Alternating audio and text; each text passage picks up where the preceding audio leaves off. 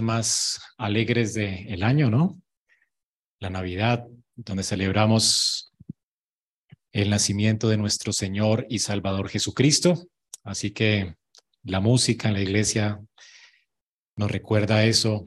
Las lecturas que vamos a hacer este mes, pues también nos va a recordar el nacimiento de nuestro Señor. Y por supuesto, cada vez que salimos a cualquier lugar en nuestra ciudad, pues gracias a Dios todavía existe este espíritu festivo, ¿no? En algunos países no hay esto, por el secularismo. Así que no hay, no hay fiestas como las que tenemos en nuestro país, no hay pesebres en los centros comerciales, ni luces. Realmente es una gracia, ¿no? Que todavía tenemos en Colombia. Vemos luces por todo lugar. Y por supuesto, por providencia de Dios, vamos a hablar de la luz en esta mañana, en Éxodo 25, del 31 al 40. Un texto que tiene que ver con luces, especialmente con las luces de un árbol. O un árbol que tiene luces, como vamos a ver esta mañana. Y es un árbol con luces que señala definitivamente la obra preciosa o la persona de nuestro Señor y Salvador Jesucristo. Como leímos en Juan, Juan 1.4 dice, en él estaba la vida y la vida era la luz de los hombres. Así que la, el árbol del cual vamos a ver, a leer esta mañana, tiene que ver con estas dos características, vida y luz. La vida y luz que están en la persona de Jesucristo. Esta mañana veremos cómo el candelabro, que es el título de nuestra Biblia, candelabro de oro, fue puesto en un lugar especial, en el lugar de Dios, en el lugar santo, en el tabernáculo de Jehová. Y este, este candelabro es una sombra o, o anticipaba la obra de aquel que es dador de vida y es luz de los hombres. Pero además veremos esta mañana cómo esa realidad tiene que ver con nuestra identidad. Hermanos, todos nosotros sabemos que por el Espíritu somos o fuimos unidos a Cristo, somos unidos a Cristo por la fe. Así que todo lo que se dice de Cristo se dice de nosotros. De manera que si Cristo es la vida, nosotros también tenemos vida en Él. Y si Él es la luz, nosotros también Estamos siendo llamados a vivir y a brillar por y para Él en el mundo en el que vivimos. Así que así se llama nuestro sermón esta mañana. Vivimos y brillamos por y para Cristo. Y es mi oración que al salir de aquí usted comprenda su identidad y entienda el llamado que Dios nos está haciendo en esta mañana de brillar para su gloria, por cuanto estamos vivos en Cristo. Vamos a leer juntos la palabra santa e infalible de nuestro Dios en Éxodo 25, del 31 al 40.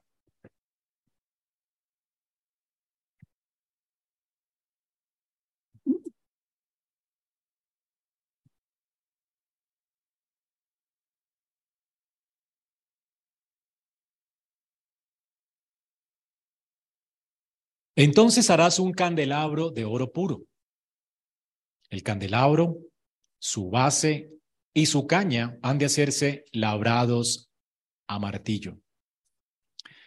Sus copas, sus cálices y sus flores serán de una sola pieza con él.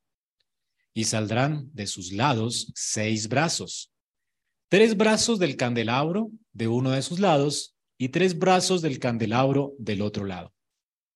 Habrá tres copas en forma de flor de almendro en un brazo con un cáliz y una flor, y tres copas en forma de flor de almendro en el otro brazo con un cáliz y una flor. Así, en los seis brazos que salen del candelabro. En la caña del candelabro habrán cuatro copas en forma de flor de almendro, con sus cálices y sus flores. Habrá un cáliz debajo de los dos primeros brazos que salen de él y un cáliz debajo de los dos siguientes brazos que salen de él, y un cáliz debajo de los dos últimos brazos que salen de él. Así, con los seis brazos que salen del candelabro, Sus cálices y sus brazos serán de una sola pieza con él. Todo ello será una sola pieza de oro puro labrado a martillo. Entonces harás sus siete lámparas. Sus lámparas serán levantadas de modo que alumbren el espacio frente al candelabro. Sus despabiladeras y sus platillos serán de oro puro. El candelabro, con todos sus utensilios, será hecho de 34 kilos de oro puro. Mira que los hagas según el diseño que te ha sido mostrado en el monte. Es palabra de nuestro Santo Dios. Recordemos que el tabernáculo de reunión era una tienda de campaña, como cualquier tienda que existía en Israel. La diferencia es la ornamentación y la decoración interna que estaba llena de oro puro, como acabamos de leer y como hemos visto también en el arca del pacto y en la mesa de la presencia o de la proposición todo estaba recubierto de oro. Así que a diferencia de una casa normal de un judío, esta tienda, aunque era por fuera normal, se veía de hecho por dentro gloriosa, espléndida. Aún la decoración y todo tenía que ver con la creación del Señor, con las cosas eh, eternas, ¿verdad? Ahora veremos más adelante que la tienda de reunión de hecho, era una carpa que tenía cuatro capas. La capa interior estaba hecha de lino fino. Eh, este lino fino estaba encima recubierto con una tela tejida con pelo de cabra y luego tenía encima unas pieles de carnero. Y sobre las pieles de carnero finalmente estaban las pieles de marsopa, que recuerdan que era eh, una foca o un delfín marino. Eran pieles impermeables para evitar que se filtrara el agua dentro de la tienda. Ahora, imagínate una tienda construida con estas cuatro capas. No tenía ventanas, la puerta era similar con una capa muy gruesa. Así que si entrabas a esta tienda, ¿cómo verías? Imposible, ¿verdad? Todo era completamente oscuro.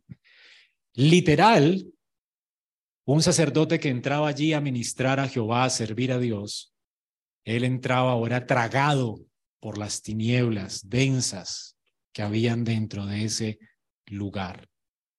Tendría que entrar a tientas.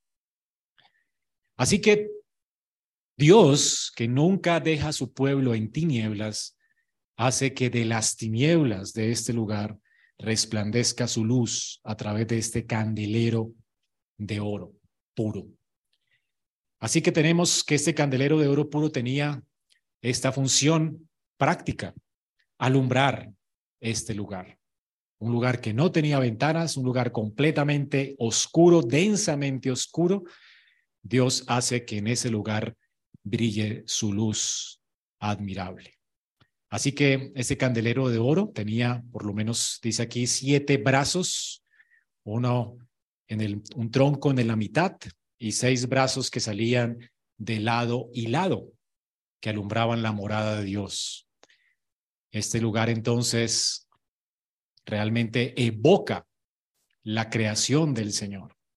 Recordemos en Génesis 1, evoca estas palabras de Génesis 1 cuando Dios hace que de las tinieblas resplandezca la luz. De hecho, nos habla acerca de esta eh, gloriosa, este glorioso día, el cuarto día, cuando el Señor hace que hayan luminares en el cielo. Después de, de que Dios divide el cielo glorioso donde Él habita, de la tierra y el cielo común que vemos, Dios en este cielo común lleno de oscuridad y tinieblas, pone lumbreras para nosotros. Y este candelabro evoca no solamente la luz gloriosa del Señor, pero también las lumbreras que Dios instala en su creación para nosotros. Estas lumbreras que señalan las estaciones, los días y los años. Era el propósito de estas estaciones. Y finalmente, esta, estos siete brazos son una evocación de, la perfección de Dios al terminar su obra de creación y evoca también ese séptimo día, cuando Dios se sienta a descansar, cuando termina su gloriosa creación. La palabra hebrea que se usa aquí, harás asimismo un candelero, un candelabro de oro puro. La palabra hebrea es menoraj. Ese verbo hebreo se puede traducir como encender fuego de manera literal. Podría traducirse entonces ese menorá como un instrumento que produce fuego o un instrumento que produce luz. Veamos algunos detalles de su diseño. Dice aquí la escritura que debía ser martillado con ladrillo, hecho o labrado a mano con ladrillo. Ve, perdón, con martillo. Y también debía ser de una sola pieza de oro puro. Esto era, era la idea de Dios. No había un molde para esto. Debía ser labrado con martillo y de una sola pieza. Toda esta parte gruesa y sus ramas debían ser de una sola pieza. O sea, los artesanos tenían que hacer una obra increíble aquí, ¿no? De artesanía. La base, dice aquí la palabra de Dios, había, había una base gruesa que sostenía todo el, tronco del árbol, esa base o tallo, ¿verdad? Era muy grueso, era el eje central que sostenía todas las ramas. Así que esto se veía como un árbol lleno de flores, frutos, capullos, ¿verdad? Y es, eh, el, tema aquí era un árbol. Tenía una caña principal o un tronco principal que sostenía seis ramas de lado y lado. En el arte del cercano oriente tenemos expresiones de árboles así como estos, estilizados, donde brotaban eh, capullos, flores y ramas. Especialmente esto parecía un árbol de almendro. Así que teníamos aquí un tronco y de ese tronco tenían tres ramas de lado y lado, ¿verdad? Y eh, había un total de siete brazos, que como les dije señala la perfección y la plenitud de Dios. Cada rama debía adornarse exactamente de la forma en que Dios lo estableció allí. Debían tener sus capullos, sus flores eh, y los campanitas o los frutos que parecían como manzanas. Así que nada se dejó aquí en la imaginación del artesano. Es curioso que no se nombra la medida de este árbol o de este candelabro, pero sí nos dice aquí que medía, pues aquí no, más bien que, pesaba 34 kilos. Harto, ¿verdad? Entonces piense en cargar a alguien que pesa 34 kilos. Ahora sabemos que estos amenorá han sido dibujados por algunos artistas en Israel y entendemos más o menos cómo lucía esto y podríamos ver que de alto más o menos medía unos uno, un metro con 50 centímetros de altura para poder allí trabajar en él y colocar el fuego y eso, ¿no? Entonces que más o menos era de esta altura, este menoraj. Sobre este árbol debía Moisés colocar siete lámparas. Así que además del árbol, debía fabricar unas lámparas donde se tenía que poner aceite y una mecha, y estas lámparas tenían que arder, según la palabra de Dios en números, continuamente delante de Jehová. Números 8, del 1 al 4 dice, Jehová dijo a Moisés diciendo, hablarón y dile, cuando pongas las lámparas, las siete lámparas, alumbrarán frente al candelabro. Deben alumbrar continuamente ese lugar no debían dejarse apagar. Una de las funciones del sacerdote es no dejar apagar nunca esas lámparas. Debía siempre colocar aceite allí, limpiarlos con los despabiladeros, limpiar las mechas, colocar las mechas viejas en su lugar y no dejar nunca que esas lámparas se apagaran. Era parte de la tarea del sacerdote en el lugar santo. Dice que así lo hizo Aarón, puso las lámparas frente al candelabro, como el Señor había ordenado a Moisés, y así estaba hecho el candelabro, dice, de oro labrado a martillo desde su base hasta sus flores. Fue obra de labrada a martillo, según el modelo que el Señor le mostró a Moisés. Así hizo el candelabro, el candelabro. Así que tenía además del candelabro estas em, espabiladeras y instrumentos para cortar las mechas y unos platillos, unos platos para colocar las mechas viejas. Esta era la forma en que Dios estableció que debía hacerse este candelabro de oro puro. Un candelabro que daba como la bienvenida al sacerdote para que no anduviera ni sirviera a Jehová en las tinieblas, sino en su luz, en la luz que él colocó en ese lugar. Algo que quisiera que noten allí es el hecho de que al final del texto dice en el versículo 40, mira que lo hagas según el diseño que te ha sido mostrado en el monte. Así que Moisés había visto un modelo en el monte de Jehová, donde estuvo 40 días y 40 noches, y tenía que hacer este candelabro según ese diseño. Moisés vio lo real y tenía que hacer una copia de lo real para que el pueblo de Israel pudiera orientar sus vidas hacia su esperanza en gloria. Así que este candelabro tenía que ver con algo real en el cielo, en, el, en la casa de Dios, en el templo de Jehová. Recordemos que hay un templo en el cual Cristo está hoy ministrando a su pueblo y está ministrando delante de Jehová en el día de hoy. Él está allí intercediendo por nosotros, está en ese tabernáculo de Dios. Y ese tabernáculo de Dios es el real. Tenemos un sumo sacerdote que no sirve a la copia, sino al original. Entonces, Israel tenía un microcosmos del cielo con ellos aquí una copia, una sombra de las cosas que habrían de venir. Como dice la palabra de Dios en Hebreos 8:5, las cuales las cosas del tabernáculo sirven a lo que es copia y sombra de las cosas celestiales, tal como Moisés fue advertido por Dios cuando estaba a punto de erigir el tabernáculo. Pues dice él, haz todas las cosas conforme al modelo que se te fue mostrado en el monte. De manera, hermanos, que este candelabro es una sombra de las cosas celestiales. Hay también una, algo parecido a esto, ¿verdad? En la casa de Dios. Ahora, ¿qué estaba representando para los judíos este candelabro? ¿Qué podemos aprender esta mañana de este candelabro? Hermanos, dependemos completamente de la palabra, no de nuestra creatividad. Pudiéramos pensar muchas cosas, ¿verdad? Y por ahí han salido hasta programas que hablan de cada eh, de cada artículo y objeto del candelabro, cómo el plato apunta a algo, cómo las despabiladeras apuntan a algo, cómo, bueno, el, aceite, etcétera.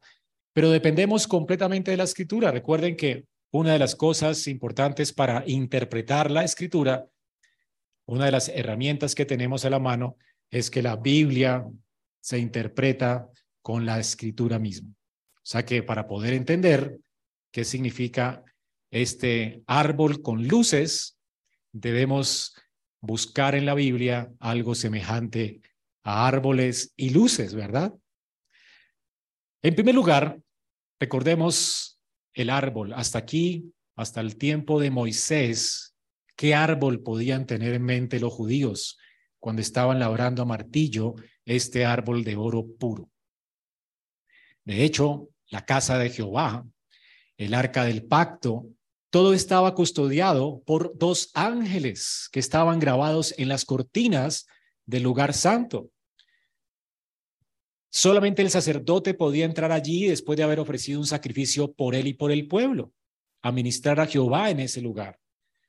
Así que habían dos ángeles que no permitían el acceso a todo el pueblo a ese lugar. El pueblo entraba a través de un mediador.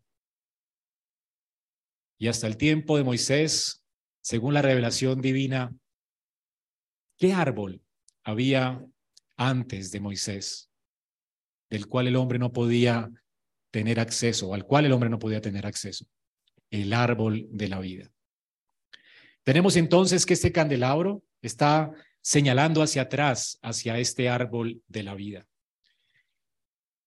Este árbol de la vida eh, tenía la intención original de señalar a Adán antes de la caída su esperanza eterna. Era un árbol de la vida puesto en el huerto del Edén. Recordemos que habían dos árboles en Edén, el árbol de la vida y el árbol de la ciencia del bien y del mal. El único que se le prohibió a Adán comer fue el árbol de la ciencia del bien y del mal. Con esto Adán estaba mostrando su sometimiento a Dios y estaba descansando en que Dios era su rey. Él era un virrey puesto en el huerto de Dios para hacer la voluntad de Dios y glorificar a Dios para siempre. Si Adán hubiese obedecido a Dios de manera personal y perfecta y nunca hubiera tocado ni tomado del árbol de la vida, perdón, del árbol de la ciencia del bien y del mal, él hubiera estado en la presencia misma de Dios en gloria. El jardín no era lugar último para Adán. Y el árbol de la vida señalaba para Adán de manera visible la vida que Dios o la vida trascendente y gloriosa que Dios estaba prometiendo a Adán en el jardín. Así que este candelabro, candelabro de oro estaba señalando también a Israel. Ahora que ellos son pecadores, hijos de Adán, excluidos de la gloria de Dios, que no tienen esperanza alguna por ellos mismos, que Dios ahora les está a ellos dando esperanza.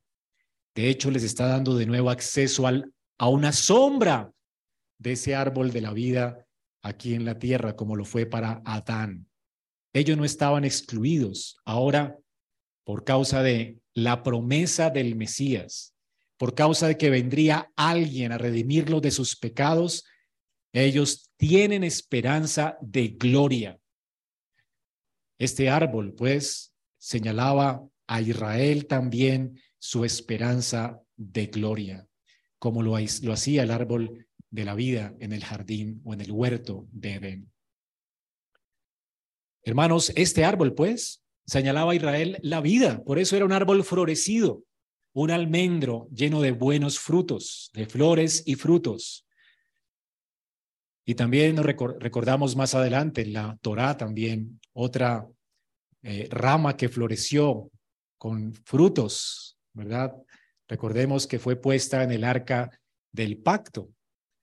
Y esa arca del pacto guardaba esta rama como expresión de que Dios prometió a su pueblo darles vida y darles acceso al árbol de la vida en gloria.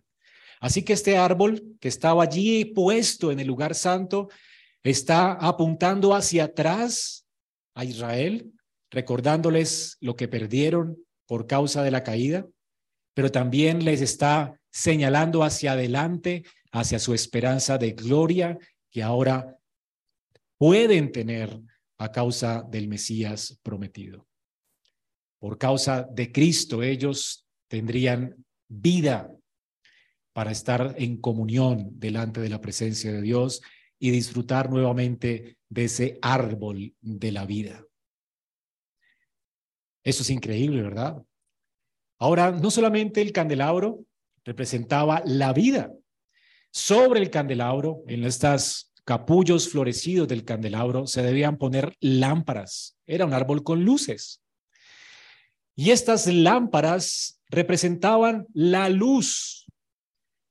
Tenemos el primer tema que evoca el árbol y es la vida. Y el segundo tema que evoca las luces sobre el árbol es la luz que Dios provee a su pueblo.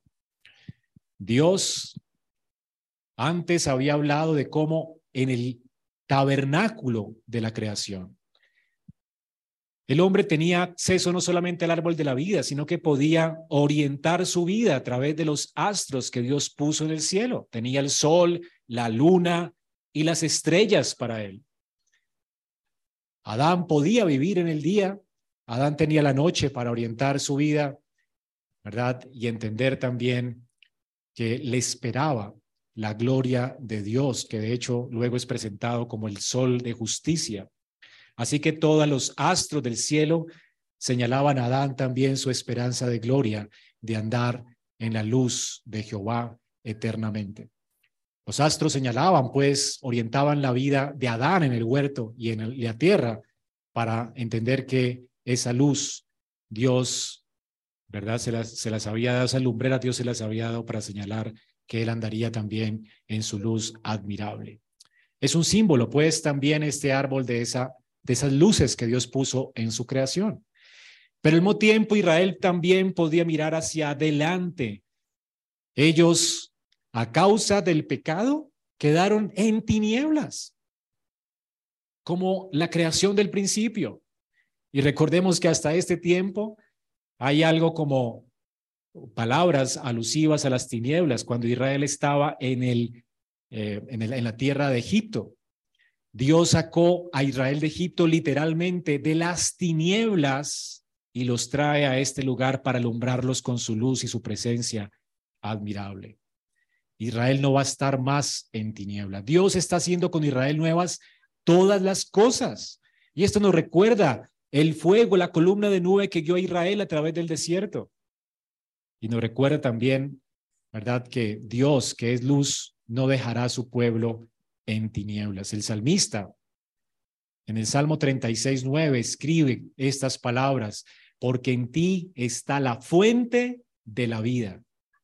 Y miren cómo relaciona la vida con la luz. En tu luz veremos la luz. El salmista está pensando en este objeto, en este candelabro, que señala no solamente la fuente de la vida, a Dios como fuente de vida, pero también está señalando a Dios como la luz en la que podemos ver la luz. Él no deja a su pueblo en tinieblas. Qué increíble es Dios. ¿Podríamos servir a Dios en este mundo? ¿Verdad? Y serviríamos a tientas, no sabríamos quiénes somos, de dónde venimos ni para dónde vamos si no fuera porque Dios ha hecho que nuestros corazones sean iluminados con su luz, ha hecho resplandecer la luz en nuestros corazones. El Salmo 27.1 también nos, nos dirige hacia la luz y la vida. El Señor es mi luz y mi salvación. Jehová no solamente nos salva, Él también nos ilumina para que no caminemos a tientas en esta vida. El Salmo 43, 3 dice, envía tu luz y tu verdad. Que ellas, tu luz y tu verdad, me guíen, que me lleven a tu santo monte, a tus moradas.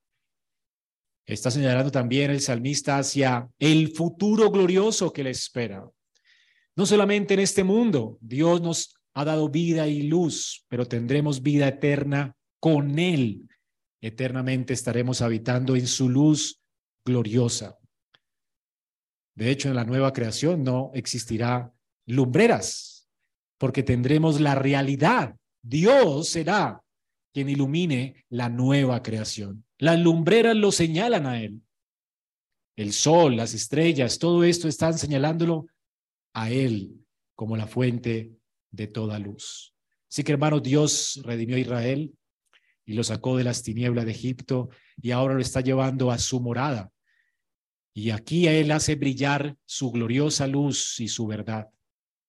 De manera que está señalando hacia atrás cómo él hizo resplandecer la luz en las tinieblas de la creación y ahora está señalando a Israel que ellos han sido, están siendo trasladados de las tinieblas a su luz admirable. Hermanos, ahora pensemos en que todo lo que se le prometió a Israel a través de este candelero, todo lo que se le estaba señalando a Israel en este candelero, la vida y la luz que vienen de Dios, está ahora consumado, esa esperanza que tenían ellos está consumado en Cristo para nosotros.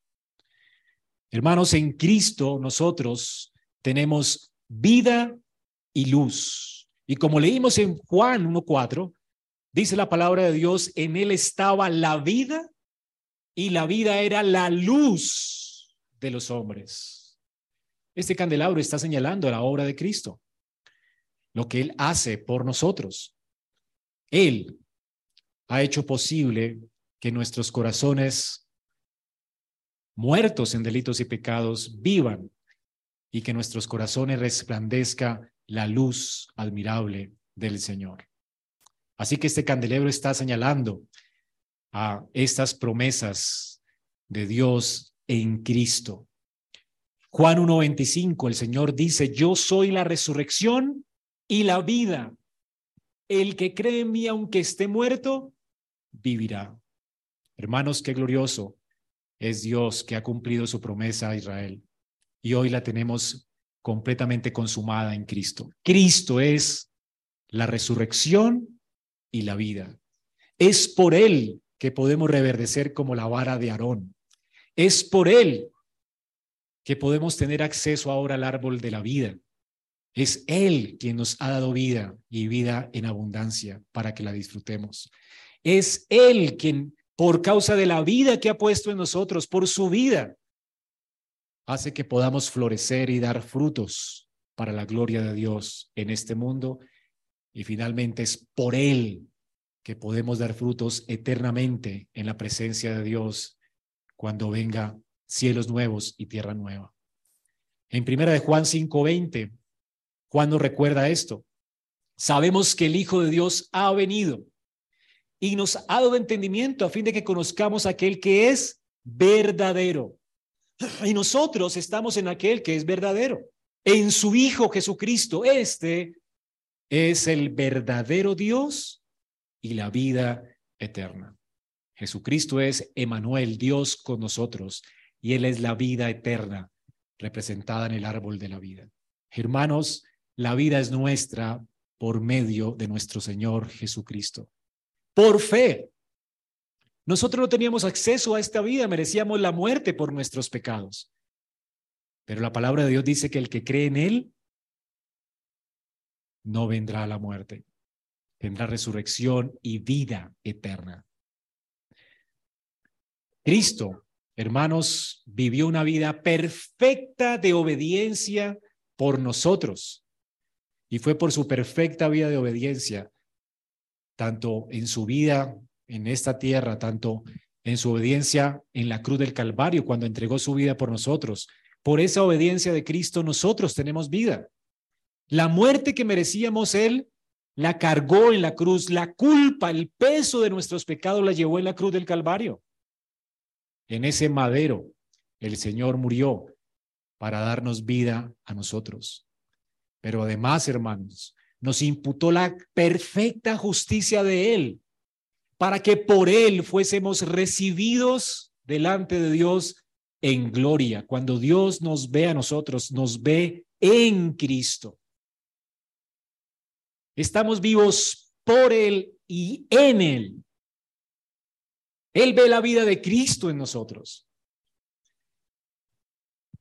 El Señor en Isaías 53, 11 nos dice, debido a la angustia de su alma, Él lo verá y quedará satisfecho. Dios quedó satisfecho con la perfecta obra de Cristo. No hay condenación para el que está en Cristo. Por eso podemos vivir delante de Dios y tenemos la esperanza de vivir eternamente delante de Él somos como este árbol floreciente en Cristo. Éramos ramas secas que fuimos injertados a Cristo y podemos dar fruto abundante para su gloria, porque Jehová está satisfecho. Así que el, el, Señor nos ha justificado, hermanos. Él cargó nuestras iniquidades y nuestros pecados y por esa razón nos dio vida y por esa razón tenemos esperanza de estar junto con el pueblo de Israel del Antiguo Testamento que tenía también esta esperanza señalada en el candelabro de oro. Tenemos esperanza de que junto a ellos podemos tener acceso al árbol de la vida. Y leamos juntos Apocalipsis 22, 2. ¿Cómo termina la historia nuestra? ¿Cómo termina la historia de Israel y la historia nuestra que fuimos injertados al pueblo de Dios? Dice Apocalipsis 22, 2. En medio de la calle de la ciudad, a cada lado del río, estaba el árbol de la vida. Qué increíble, ¿verdad? Cristo nos dio acceso a él. Dice que este árbol de la vida va a, va a producir 12 frutos, dando frutos cada mes. Y las hojas del árbol era para la sanidad de las naciones. El tipo de vida que Dios nos ha dado, hermanos, es vida eterna. Qué consuelo para usted que hoy está enfermo. Qué consuelo para usted que hoy está sufriendo por causa tal vez de sus dolores. Un día, hermanos, tenemos la esperanza de que Dios nos dará cuerpos glorificados y no habrá más tristeza, ni dolor, ni angustia. Jehová enjugará toda lágrima de nuestros ojos y estaremos allí como árboles verdes, floreciendo en su presencia y disfrutando de este árbol de la vida. Habrá salud, no enfermedad. Esta es nuestra esperanza. Lo que perdió Adán por el pecado, ahora lo tenemos por el segundo Adán, nuestro Señor Jesucristo. Pero además de esta vida, también tendremos luz y tenemos luz. Y de hecho, somos luz. En Juan 1.9 dice la escritura, existía la luz verdadera, existía, ya era la luz verdadera. La luz que ilumina a todo hombre, esa luz vino al mundo. Dios es luz. Y esa luz tomó nuestro lugar, se hizo hombre y vino a este mundo. Así que el candelabro tenía estas lámparas encima de las flores florecidas que señalaban a Cristo como la luz del mundo. Recuerden que eso señalaba algo eterno, no, no solamente el árbol de la vida, también a Cristo, quien estaba allí en el cielo. Él, quien era la luz verdadera, el Hijo eterno de Dios, vino a este mundo a alumbrar a todo hombre. El verbo se hizo carne y vino a habitar en medio de nosotros. Juan 9:5, el Señor dice, mientras estoy en el mundo, yo soy la luz del mundo. Estas lámparas, pues, lo señalaban a Él. Él es la sustancia, la realidad. En ese tiempo ya no necesitaría Israel más andar o ministrar a Jehová a la luz del candelabro, porque Jehová, Dios, está con nosotros en la persona de Cristo. Él es la luz de este mundo. Aquello que señalaba el sol, la luna, las estrellas en la creación de Jehová, ahora la teníamos en medio de nosotros caminando en este mundo. La luz resplandeció en la persona de Cristo. De manera que Cristo no solamente nos ha provisto vida eterna y nos ha dado acceso al árbol de la vida, Cristo también ha venido a alumbrar nuestras vidas con su presencia en este mundo. Hermanos, y para gozo nuestro, el Señor cuando se fue de este mundo y ascendió a la presencia de Dios para ministrar en el tabernáculo de Jehová, Él dijo que no nos dejaría solos, que Él vendría y estaría con nosotros todos los días por su espíritu que ha puesto en nuestros corazones. Él está habitando en medio de nosotros, por su Santo Espíritu, Él ha hecho morada en nosotros, por su Santo Espíritu. Así que la luz de Cristo sigue alumbrándonos. Donde quiera que vayamos, Dios no nos dejó en tinieblas.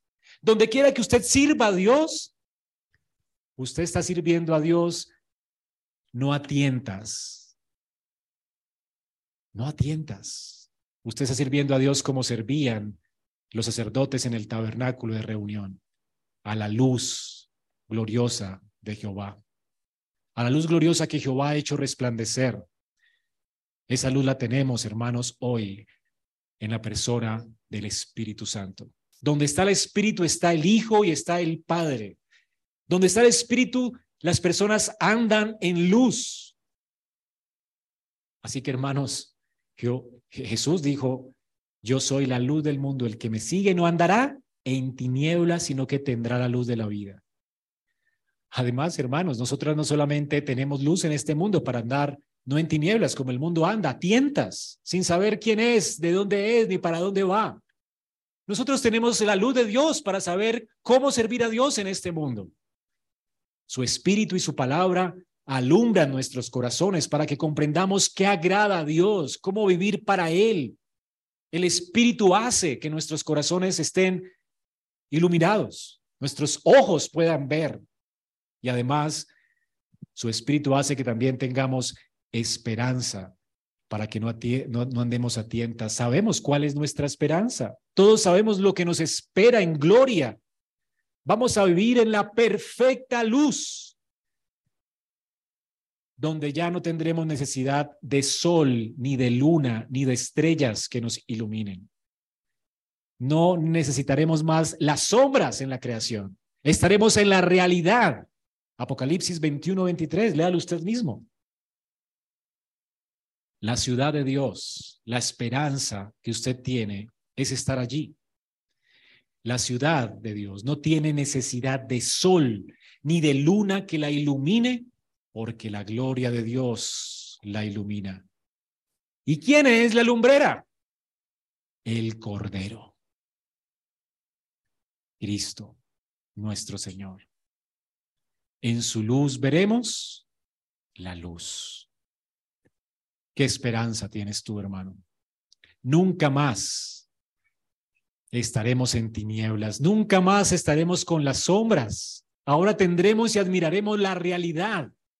Esta visión gloriosa, beatífica de la gloria de Cristo alumbrará para nosotros por toda la eternidad. Primera de Pedro 2.9 nos dice, además, pero ustedes son linaje escogido somos real sacerdocio, como el sacerdocio de Aarón que ministraba a Dios en el tabernáculo celestial. Somos pueblo adquirido por Dios, posesión de Dios, a fin de que anunciemos las virtudes de aquel que nos llamó de las tinieblas a su luz admirable. Mientras esperamos ese glorioso día, donde no necesitaremos sombras, nosotros hoy podemos servir a Dios en este mundo lleno de tinieblas, pero no a tientas, sino a la luz admirable de la gloria de Cristo. Servimos a Dios en luz como servían los sacerdotes en el templo, no en tinieblas. Qué glorioso, ¿verdad? Cada vez que en Israel los sacerdotes entraban a ese lugar santo, ese candelabro les señalaba la vida y la luz que Dios estaba anticipando para ellos en la persona de Cristo.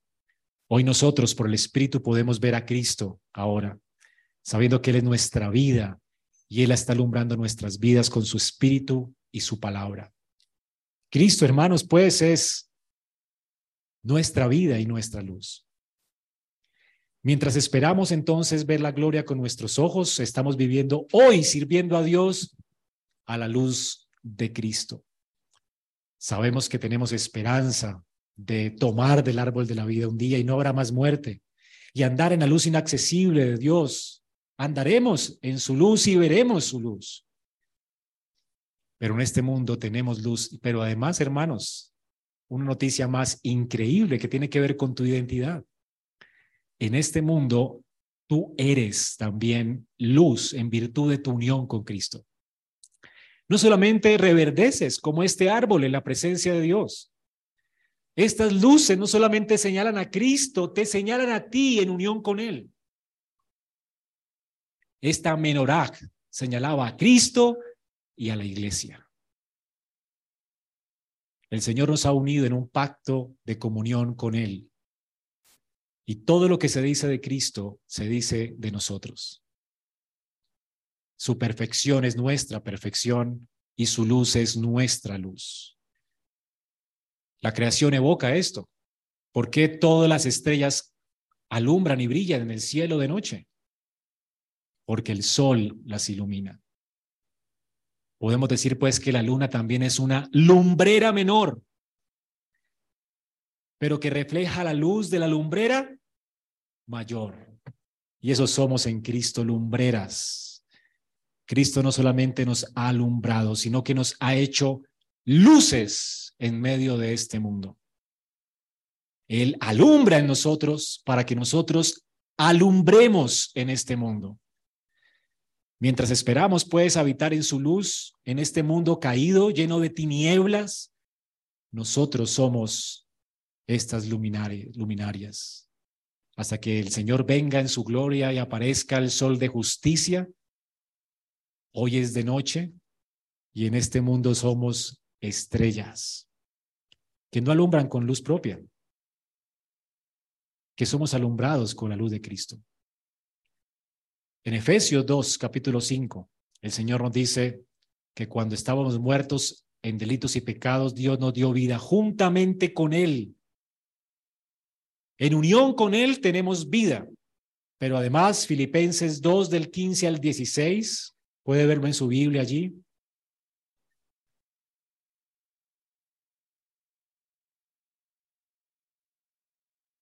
Para que sean irreprensibles y sencillos, hijos de Dios sin tacha en medio de una generación torcida y perversa. En medio de esta generación perversa y torcida, dice, ustedes resplandecen como luminares en el mundo, sosteniendo firmemente la palabra de vida, a fin de que no tengan motivo para gloriarme en el día de Cristo, ya que no habré corrido en vano, ni habré trabajado en vano. Estas lámparas ardían porque tenían aceite y una mecha que encendía esta llama. Así Dios nos ha dado su espíritu y su palabra para que nosotros seamos estas lámparas que brillan y alumbran en este mundo perverso lleno de oscuridad. La esperanza del mundo, hermanos, es Cristo, pero ustedes son su cuerpo. La esperanza del mundo es Cristo, pero la iglesia ha sido alumbrada por Él y en Él en este mundo. Entonces, la esperanza también está en nosotros. ¿A quién está mirando el mundo? ¿Cómo el mundo puede conocer a Dios si no a través nuestro? Noten lo que dice Apocalipsis 1.20. Podríamos ser muy creativos y pensar que el candelabro también nos señala a nosotros, ¿verdad? Pero no es creatividad. Apocalipsis 1.20, ¿qué nos dice? Noten aquí las palabras que usa Juan en su visión. Juan está viendo el cielo abierto y está viendo una visión gloriosa del tabernáculo celestial. Juan está viendo la realidad que representa el tabernáculo. ¿Y qué está viendo Juan? Está viendo, dice, en cuanto al misterio, está viendo siete estrellas. Noten estrellas. Vi mi mano derecha y a los siete candelabros de oro, las siete estrellas son los ángeles de las siete iglesias y los siete candelabros son las siete iglesias. De hecho, también ve un sol, ¿no? A Cristo como el sol. Ve estrellas. Ve también un candelabro de oro. ¿Y qué es el candelabro de oro? La iglesia. Las siete estrellas son los ángeles de las siete iglesia, los testigos, los que representan la iglesia, los pastores que representan la iglesia. Son lumbreras en este mundo, los que están proclamando fielmente la palabra de Dios y el testimonio de Cristo. Y están siendo guiados por el Espíritu de Dios. Son las estrellas que resplandecen por la gloria de Cristo, que es el sol allí. Pero también dice que este candelebro de oro no solamente son las siete estrellas, sino también los siete candelebros son las siete iglesias. Así que esta menoraj que Juan ve en el cielo es la iglesia. Hermanos, es una iglesia cuidada por el Señor.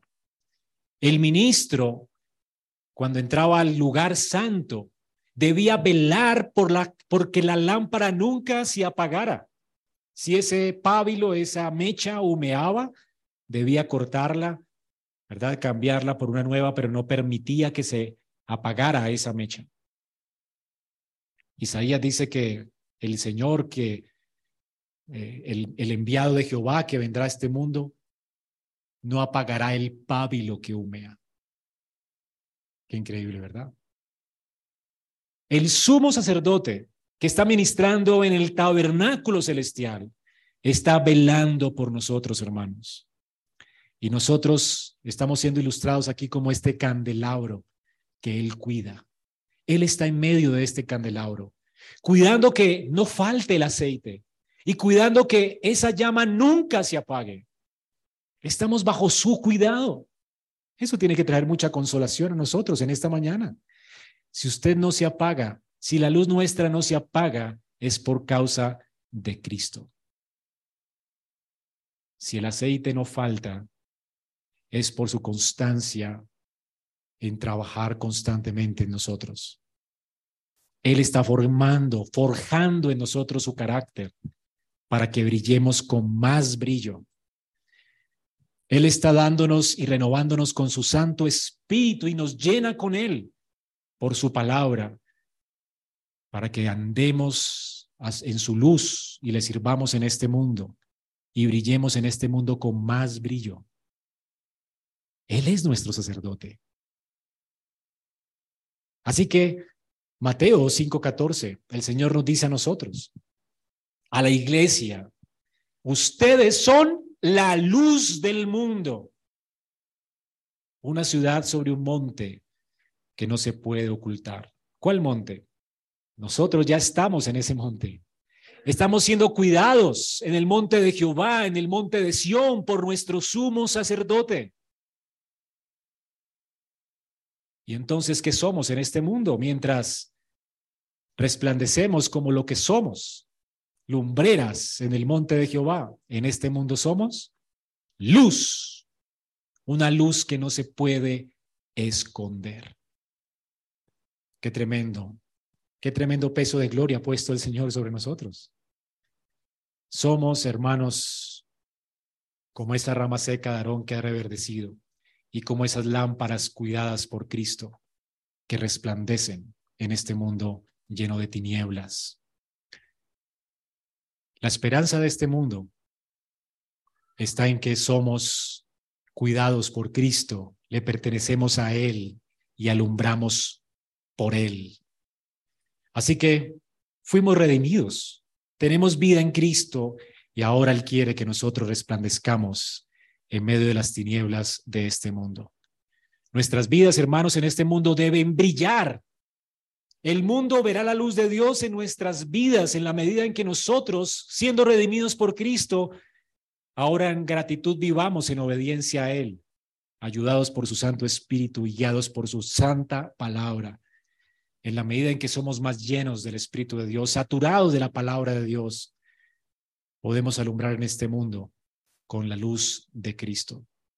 Efesios 5, del 7 al 9 nos dice, por tanto, no sean participantes con las tinieblas, con el mundo, porque ustedes eran eso, tinieblas, pero ahora son luz en el Señor.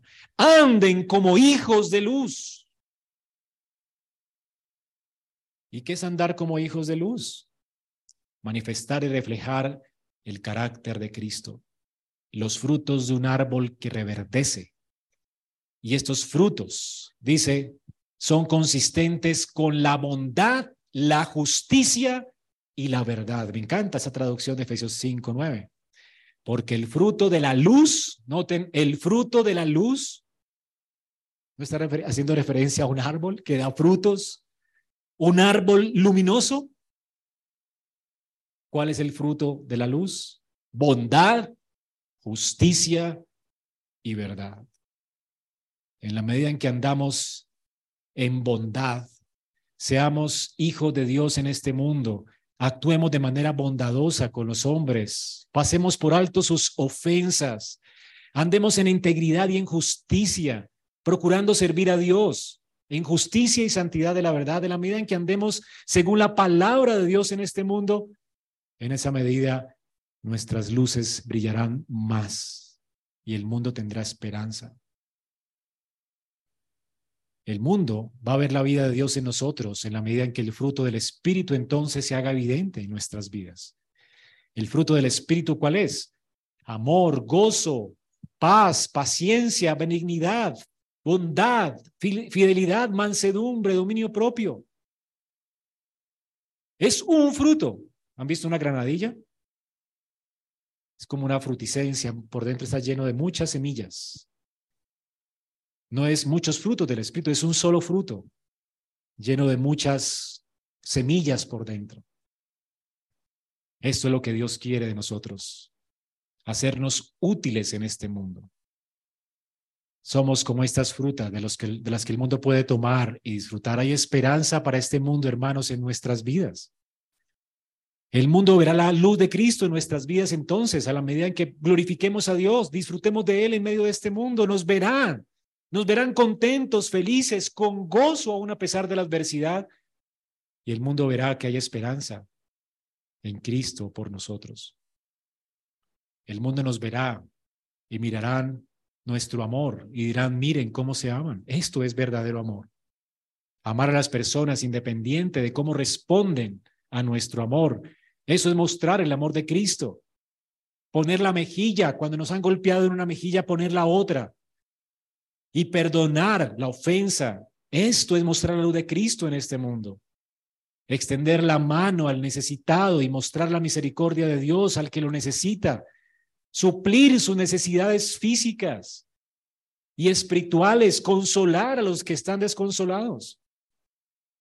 Cuando visitamos a los enfermos, cuando visitamos a los que están presos y en las cárceles, cuando ayudamos al que no tiene, estamos mostrando esperanza a este mundo. Hermanos, cuando nos insultan y respondemos con bondad y cuando bendecimos en lugar de maldecir, estamos mostrando la luz de Cristo en nuestras vidas. Ahora, esto, esta es la iglesia. Esta es la iglesia del Señor que resplandece en este mundo. Donde quiera que exista una iglesia, existen personas que fructifican, que son estos árboles llenos de buenos frutos, porque Cristo la cuida. Cuando en una comunidad de creyentes no existen estas cosas, no hay amor por Dios ni por los hombres.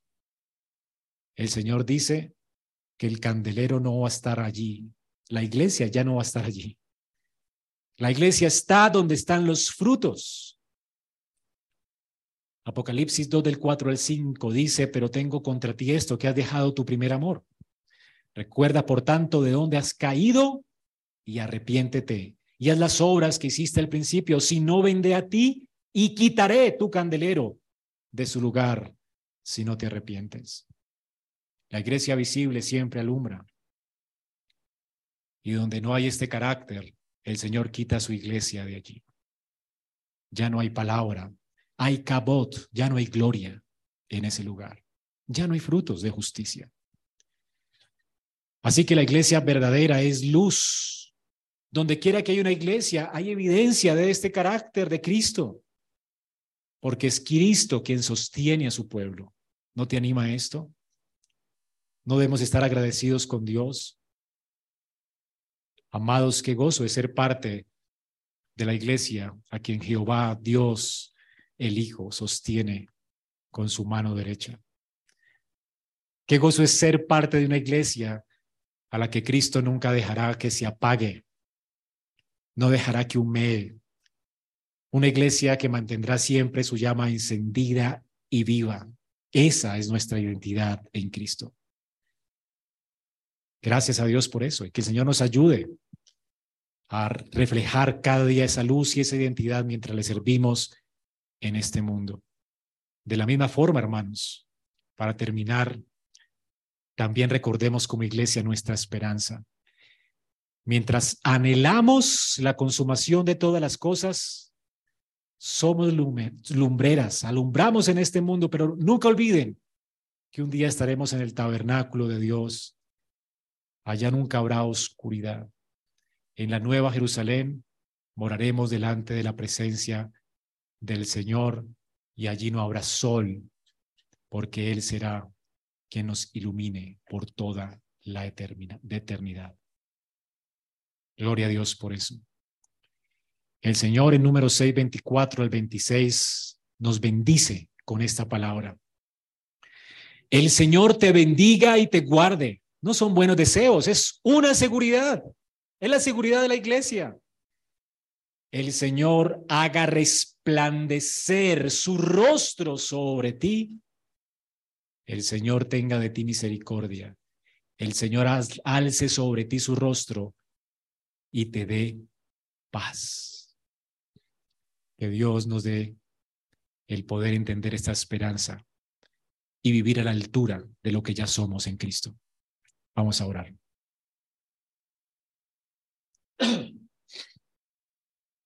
Padre, gracias por bendecirnos, por traernos de las tinieblas a tu luz, por darnos vida en Cristo. Gracias por hacer resplandecer tu rostro sobre nosotros. Gracias por tener de nosotros misericordia y alumbrarnos con tu luz. Gracias, Señor, porque tenemos paz para contigo por medio de nuestro Señor y Salvador Jesucristo. Gracias por lo que nos has hecho por Él y en Él. Ayúdanos a vivir a la luz de esta identidad en este mundo. Ayúdanos a sostener en alto tu palabra y a estar cada día saturados con tu Santo Espíritu. Señor, aunque tú nos cuidas, no somos pasivos. Ayúdanos a llenarnos de, tu palabra, a ser llenos de tu Santo Espíritu y ayúdanos a alumbrar para ti, despojándonos de todo peso, de todo pecado que nos asedia, llevando con orgullo y con honor la identidad que nos has dado en Cristo. Y a los que no te conocen, Señor, ten misericordia de ellos y que la luz de Cristo les resplandezca hoy para que vivan y alumbren en este mundo. Te lo rogamos, Señor, que los que están aquí que no te conocen tengan esta esperanza de gloria que tenemos en ti. Te lo pedimos, Padre, en Cristo Jesús. Amén.